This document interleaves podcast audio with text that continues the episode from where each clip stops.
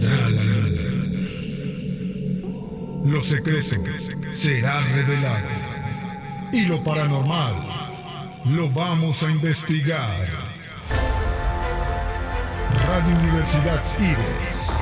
Un nuevo concepto digital. La hora ha llegado. El pórtico.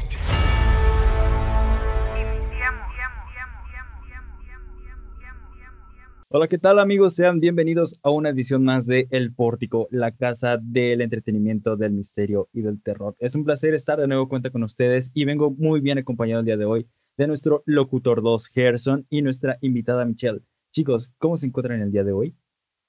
Hola, hola, ¿qué tal? Muchísimas gracias, Carlos, por la invitación todos los, todos los días aquí en la cabina.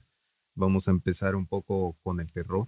Están a la expectativa nuestros radioescuchas y espero que estén bien agarrados. Sujétense.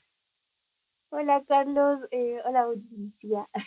La verdad siempre me impresiona mucho estar aquí porque siempre Carlos trae datos bien interesantes y les comentamos datos bien interesantes y a la vez terroríficos, pero de eso se trata el programa, así que no nos queda de otra más que darle gusto a la audiencia.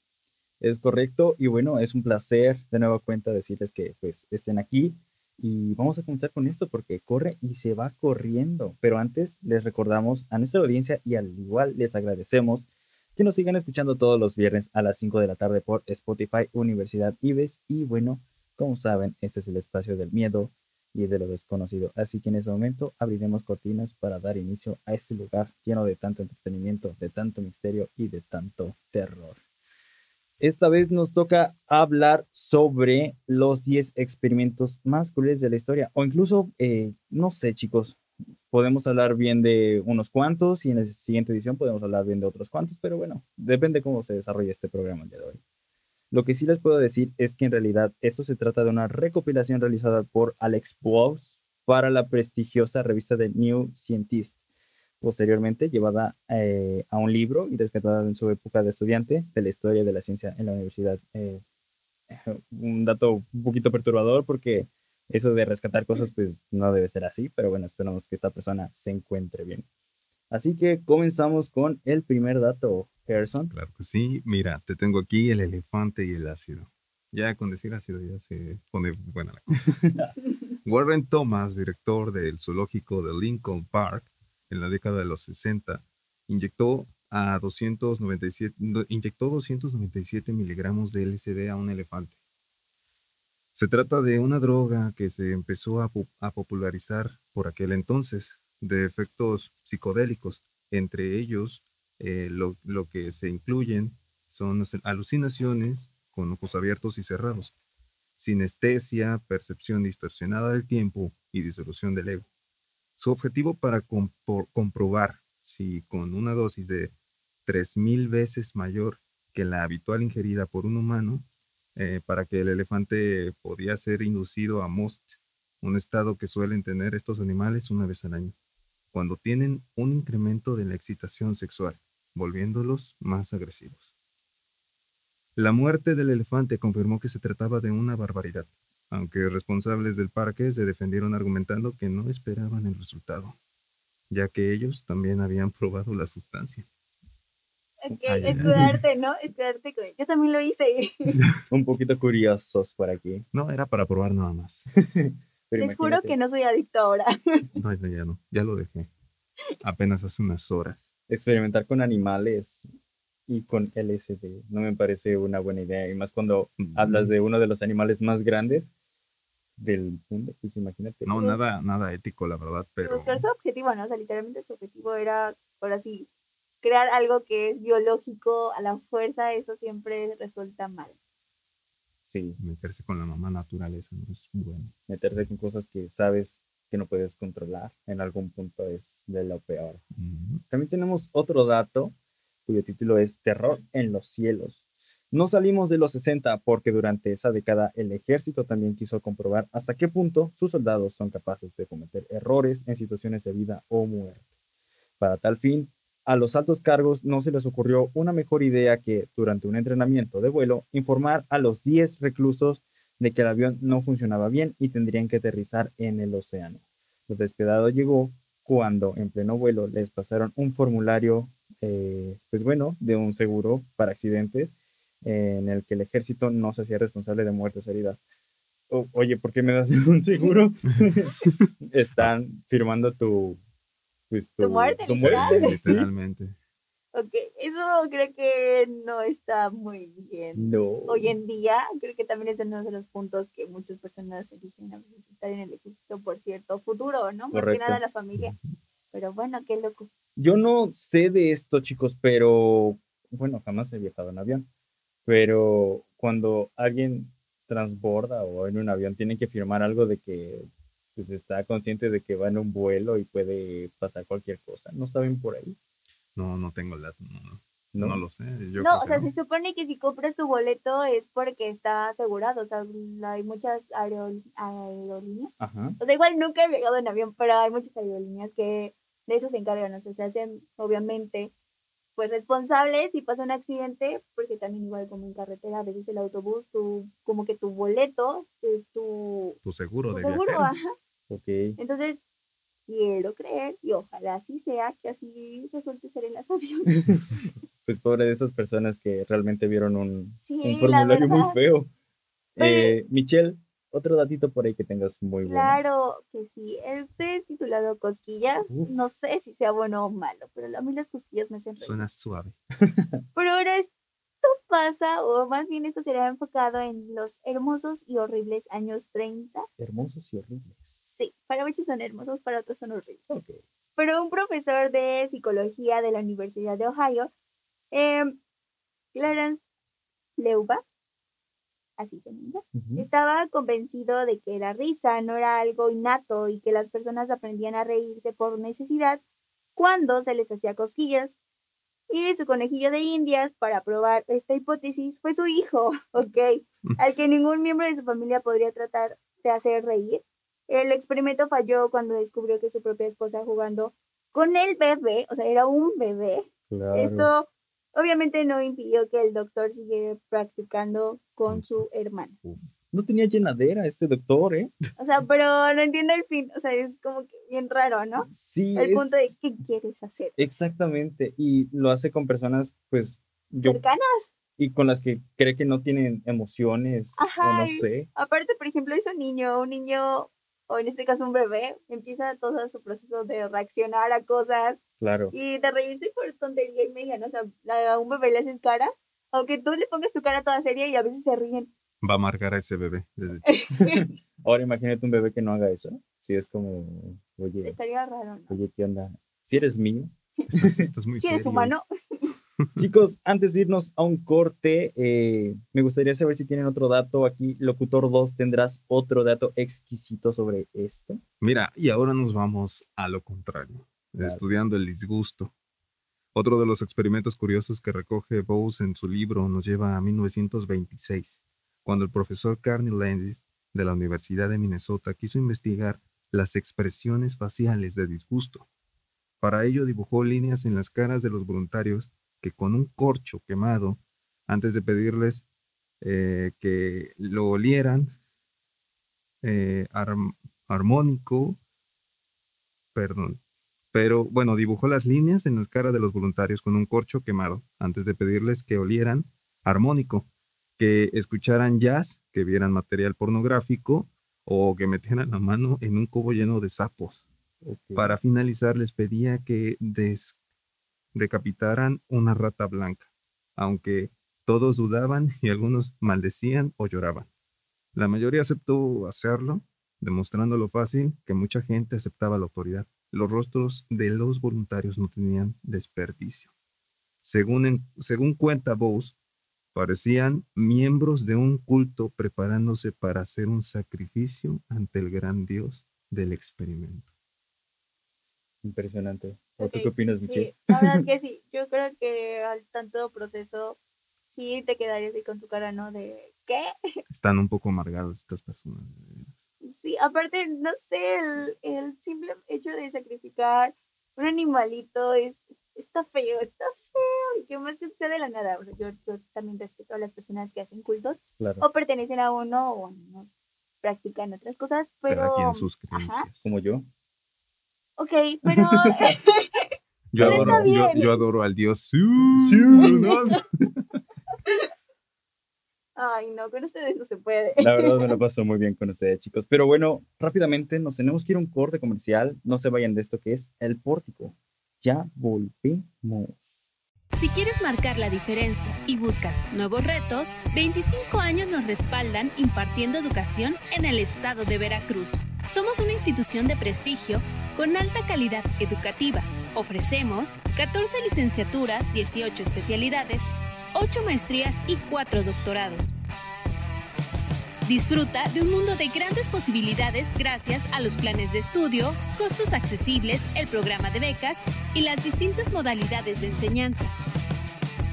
Porque tu futuro es nuestro principal objetivo. Ven, pregunta e inscríbete. Universidad IBES.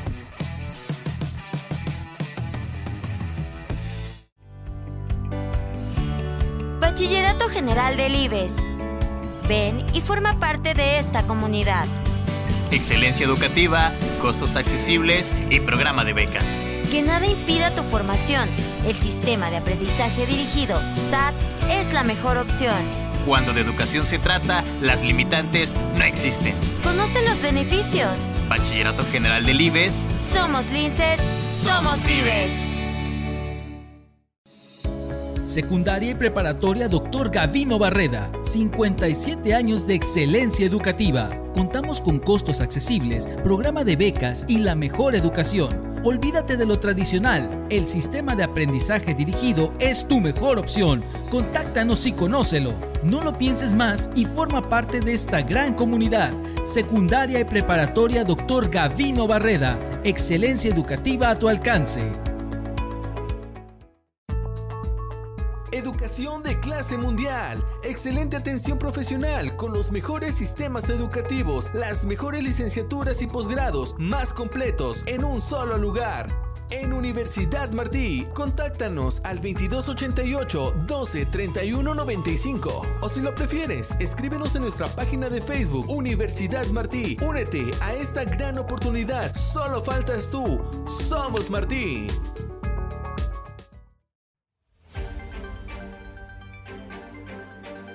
Mantente informado a través de las plataformas de Sociedad 3.0 Multimedios. Somos un portal de noticias, radio por internet y televisión. Entérate del acontecer local, estatal, nacional e internacional con veracidad y oportunidad. Síguenos a través de nuestras redes sociales. Búscanos en nuestro portal web como sociedad3.0.com, en Facebook como Sociedad 3.0, Twitter Sociedad-30 y YouTube como Sociedad 3.0 Televisión. Sociedad 3.0 Multimedios, más cerca de ti.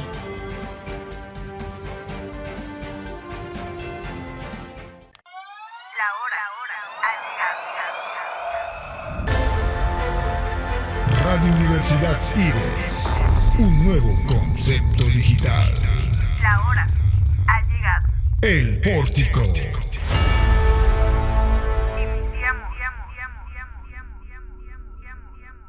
Volvemos con más de esto que es El Pórtico y tenemos a Gerson con más de estos crueles experimentos. Gerson, por favor. Claro que sí. Por ¿Has- favor. has- ¿Han escuchado ustedes de los zombies? Les tengo aquí un dato perturbador. Venga. resucitando a los muertos. Otro de los científicos locos de la década de los 30 fue Robert Cornish, de la Universidad de California. En este caso, su obsesión era la posibilidad de conseguir o eh, revivir a un muerto, inyectándole adrenalina y antico- anticoagulantes mientras lo giraba en una rueda con el objetivo de hacerle cir- circular la sangre. Lo había conseguido con éxito con perros estrangulados, pero cuando iba a inte- intentarlo con un preso condenado a muerte en el estado de California, las autoridades le negaron el permiso en el último momento, por miedo a que lo tuvieran que liberar si la técnica, fun- si la técnica funcionaba. O sea, Ok. querían hacerlo. La última vez hablamos como de un, un proyecto tipo Frankenstein. Correcto. Ajá. Y ahora quieren hacerlo de nuevo, pero ahora con otros procedimientos. Pero igual sea, está, está curiosito la forma en que obviamente pues ya toda la autoridad niega este experimento, Sí. tal vez teniendo en cuenta, ¿no? Que era pronto, eh, no sé, Y es que, la libertad de este sujeto y decir, no, ¿saben que hizo tanto daño y qué tal y o hizo esto el otro y qué tal y si queda libre? Mejor Ujú. evitémoslo. Y creo que también ese fue un buen punto. Pudo haber funcionado, quién sabe. Lo hizo con los perros. correcto. Y también pues conocer la eh, libertad que tenían esas personas de poder agarrar a, por ejemplo, a Michelle y decir, hoy quiero eh, ¿Qué resucitar a alguien. Eh, hoy quiero experimentar, ¿no? O sea, la libertad que tenían esas personas era sorprendente. Eh, ahorita ya no se puede, espero yo, pero pues bueno, eh, espero que tengan también por ahí un buen fin estos experimentos pasados. Michelle, ¿tienes algún otro experimento cruel? Así es, se titula o lo titulamos Mensajes subliminales. Pero bueno, hasta ahora parece que los experimentos que hemos visto estuvieron poco, bueno, tuvieron poco éxito más bien, pero en 1942, eh, Lawrence Lishan consiguió demostrar que era posible que un grupo de jóvenes dejara de comerse las uñas a través de mensajes subliminales. Mientras dormían, este psicólogo de la Universidad de Chicago les ponía un disco en el que continuamente se escuchaba mis uñas saben terriblemente amargas. Con tanta repetición y el tocadiscos se estropeó y como el profesor quería proseguir con, un- con su ensayo, pues obviamente se repetía el mensaje que vivía, obviamente en la voz de cada noche. El 40% de los niños dejó de comerse las uñas, aunque pues se rumorea que fue por el científico loco que dejara de molestar. Ahora es, o sea, te deja tu, en tu mente, esto no lo hago, esto no lo hago, En o esto sabe feo, ¿sí? mientras duermes. Yo necesito eso. Yo me como las uñas. Ay, qué asco. Ay, no No, es cierto. no es cierto. Otro procedimiento muy bueno es que te pongan brackets, ¿eh? Yo me pusieron brackets y ya no puedo comerme las uñas porque me tengo. duele. Tengo. ¿Y te las sigues mordiendo? No, ya no, ya no. Ah, por lo mismo. ya no. Ay, no hagan eso. Oye, pues es que hay momentos de tensión donde ¿qué muerdes? ¿Tu dedo? o qué? ¿O ¿Las uñas? No, pero última No. utilizaba chicles, chicles. Chicles. O sea, sí, todavía. ¿No te muerden las uñas? No, o sea, si tuvieron tiempo, quiero contarles. Ay, fue una pequeña historita. Que yo me mordía las uñas, o sea, mis uñas ahorita son muy largas. Pero mi mamá me decía, oye, tus dedos van a estar feos y las personas lo primero que ven a la, al- cuando tú hablas son las manos. Y yo, de, de- de- sí es cierto. Siempre muevo las manos. Entonces dije, ok, sí es cierto. No, no se ve bonito, no está bien estéticamente en una mujer para mí, para mí. Y dije, ok, entonces no quiero manos feas, no me muerdo las uñas. Y de ahí dejé de, de morderme las uñas. No inventes, Gerson. Yo me mordía las uñas de los pies y me las quitaba. Cuando me estaba más cansaba. chiquito tenía ¿Cómo una? Bueno, una por la flexibilidad flexibilidad, sí. increíble. Pero Ahorita ya no. Y ¿cómo vos lograbas eso? Ahorita a esta edad ya no. Ya llegamos al hospital intentando no. hacer esa maniobra tan peligrosa. Ay, yo sí llego. ok, O sea, yo yo, creo yo que tengo mucha flexibilidad, eso sí. yo creo que terminaría tan torcido que me dieran el chueco si intentara hacer algo así. Pero bueno, chicos, nos vamos con un último dato de título Los pavos y el sexo. Estudiar el comportamiento sexual de los pavos puede llegar a resultar de lo más bizarro, al menos para dos investigadores de la Universidad de Pensilvania, Martin eh, Shane y Edgar Hale, quienes en la década de los 60 descubrieron que estos animales no son muy exigentes a la hora de elegir pareja. Como llegaron a esa conclusión, es lo peor de todo tomaron una hembra de pavo y le fueron cortando partes del cuerpo hasta que el macho perdió interés. Pero incluso cuando lo único que quedaba era la cabeza en un palo, los machos seguían sintiendo una estimulación sexual. Ah, caray. pareja. Ok, eso, eso, está, eso está raro. Instintos animales. Dios mío, Sí. Instintos bajos despertados. qué cosa con los pavos, ¿eh? Son bien locochones los pavos. Hasta su canción tiene. Llego el pavo. Ah, sí. Muy buena canción, hermano. Pero bueno, chicos, ¿qué creen? Llegó la hora de despedirnos. Chicos, entonces, ¿qué nos pueden decir acerca de esto? Un resumen cada quien, o qué le gustó, qué no, qué debo cambiar, o si me debo ir de aquí Al baño. al Al baño. baño. Bueno, yo creo que en esta cápsula está muy chido que hablemos de este tipo de cosas, en estos temas. Eh, me, causó, me causó mucha curiosidad eso del pavo, ¿eh? Realmente es muy, muy, muy raro eso. No sé. Creo que es mm, hasta dónde llega el instinto, ¿no? Es, Ese es el punto. Pero pues creo que ya, ya lo dieron con el experimento. Yo les puedo decir que fueron temas muy interesantes. Algunos les desconocía.